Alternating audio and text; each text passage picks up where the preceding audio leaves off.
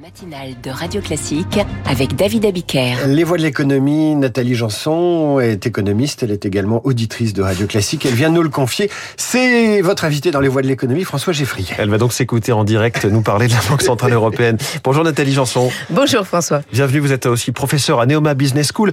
La punition continue, dixième hausse de taux consécutive en 15 mois de la part de la BCE, 25 points de base. On atteint désormais 4% pour le taux de dépôt, c'est le plus haut niveau depuis la création de l'euro.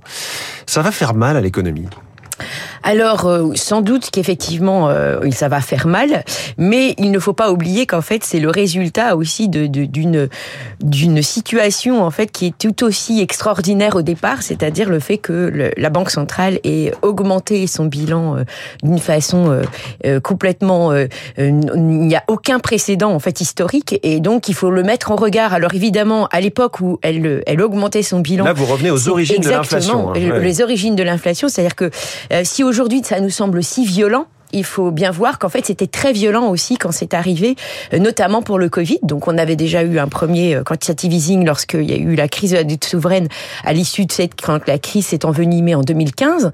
Mais on a remis le couvert euh, à l'occasion du Covid puisque effectivement la plupart des États ont soutenu leur économie pour éviter en fait un choc massif. Bien évidemment, on a, on a vécu dans une espèce de cocon et aujourd'hui effectivement ce cocon, eh bien il, on doit tout doucement le retirer et ça se traduit effectivement par euh, des hausses de taux euh, multiples. Alors on peut reprocher à la BCE de l'avoir fait trop tard, c'est souvent ce qui est reproché. On l'avait déjà reproché également à la Fed. On avait reproché à la tout Fed. doucement, c'est qu'en 15 mois, oui. c'est quand on regarde la courbe des taux, on est en train de se prendre un mur. Voilà, tout à fait. Donc là, elle aurait pu, pu effectivement défaire le cocon peut-être plus doucement.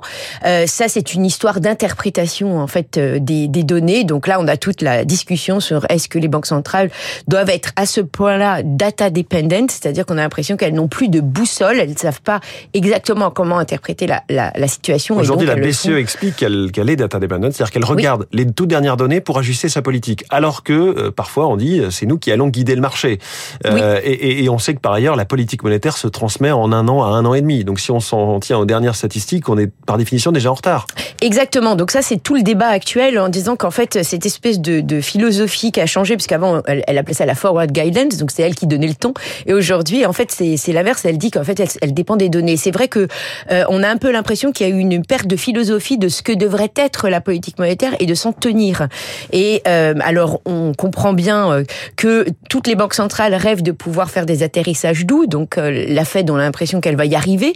Mais néanmoins, c'est quand même ça qui, pose problème aujourd'hui dans l'absorption, la capacité d'absorber le choc. Ceci étant, il faut aussi modérer les, les conséquences très négatives. Il faut rappeler qu'aujourd'hui les taux d'intérêt sont toujours en dessous des taux d'inflation d'aujourd'hui. Donc, c'est-à-dire que le taux d'intérêt réel est toujours négatif. Et si on regarde le, la violence des chocs... Ce qui est difficile à accepter, oui. à avaler, si j'ose dire, quand sûr. vous êtes, euh, quand vous cherchez à emprunter, hein, en les, jeux qui, les gens qui veulent acheter une maison, un appartement, ils vont avoir du mal à comprendre votre histoire de taux d'intérêt réel, puisque eux, le taux d'intérêt réel, il a bondi. Ils ne peuvent plus acheter. Exactement. Alors que euh, si on regarde ce qui s'est passé dans les années 70, fin, fin 70 notamment, avec la, la fameuse forte hausse des taux de, de, de Volcker, là, on était vraiment dans, dans des, des, des hausses violentes. Dans mmh. le, le taux d'inflation était, était autour de 10%, alors que les taux d'intérêt ont monté jusqu'à 20%. Donc là, l'écart était de 10 points. Mmh. Aujourd'hui, on a des taux d'intérêt qui sont autour, enfin en tout cas de la Banque centrale, qui sont autour de 4,5%, alors que euh, les, les, les, le taux d'inflation est autour de 6. Donc mmh. on, on, est bien, on a bien un écart qui n'est pas si important que ça. Est-ce bien raisonnable quand même cette dixième hausse de taux quand on voit l'Allemagne qui va être en récession cette année, euh, la France vient de revoir ses prévisions de croissance à la baisse pour l'année prochaine, la Chine qui tourne au ralenti. Euh, L'immobilier, on, en parlait, qui, qui souffle, le crédit aux entreprises qui est en train de baisser. Euh, ça va, tout ça va casser, mais c'est volontaire, vous me direz. Mais, mais oui, enfin, la, le problème c'est qu'est-ce qu'est-ce qu'il qu'est-ce qui se passe si on le fait pas? Donc effectivement, la grande question c'est celle-là. Euh, la, la, peur, c'est effectivement la, le fait que l'inflation euh, continue en fait à se développer, et à ce moment-là, le, le mal est pire euh, parce qu'une inflation qui qui accélère, c'est encore c'est plus dommageable pour la capacité des entreprises en fait à prévoir et à pouvoir mmh. développer leur investissement. Donc bien sûr que c'est ça, ça a un coût aujourd'hui, mais il faut savoir ce qui, en regard de quoi, enfin de, de quel risque en fait on, on, on se protège lorsqu'on fait une hausse des taux d'intérêt. La question ensuite, c'est l'éventuelle pause. Les marchés euh, hier s'attendaient euh, maintenant à ce que plus rien ne bouge pour quelque temps, c'est-à-dire qu'après cette hausse d'hier, là on ne touche plus à rien. Alors en effet, la, la, plupart, enfin voilà, les avis sont assez concordants sur le fait qu'on ne fera plus rien. Il faut bien savoir que parallèlement à cette hausse des taux, on a aussi une politique qu'on appelle de quantitative tightening, c'est-à-dire qu'en fait, la BCE qui a euh, gonflé son bilan, puisqu'il il est, il est euh, aujourd'hui, il est à, il est à quasiment presque à 9 000 milliards. Elle a racheté beaucoup de dettes. Exactement, public, bah, à cause de, en raison du, du quantitative easing. Aujourd'hui, lorsque ces dettes en fait sont à échéance, le produit, enfin ce qu'elle reçoit donc à, à l'échéance de la dette, elle le réinvestit. Aujourd'hui, elle commence à ne plus le réinvestir pour pouvoir baisser cette, euh, cette taille de bilan pour revenir à une taille de bilan mmh. qui est beaucoup plus euh, normale. Et, euh, et donc, en fait, mécaniquement, ça a un impact sur les taux d'intérêt. Donc, il est vrai qu'on s'attend à une pause des taux d'intérêt de refinancement, de, de la, une pause dans la hausse, mais ce qui ne veut pas dire que les taux d'intérêt vont avoir une baisse dans, sur les marchés, puisque ça va peser sur les taux le fait qu'on ait cette politique de hmm. quantitative tightening. La Banque Centrale Européenne, c'était hier. La Fed, la semaine prochaine, euh, chacun fait sa rentrée, une semaine euh, de décalage pour les États-Unis.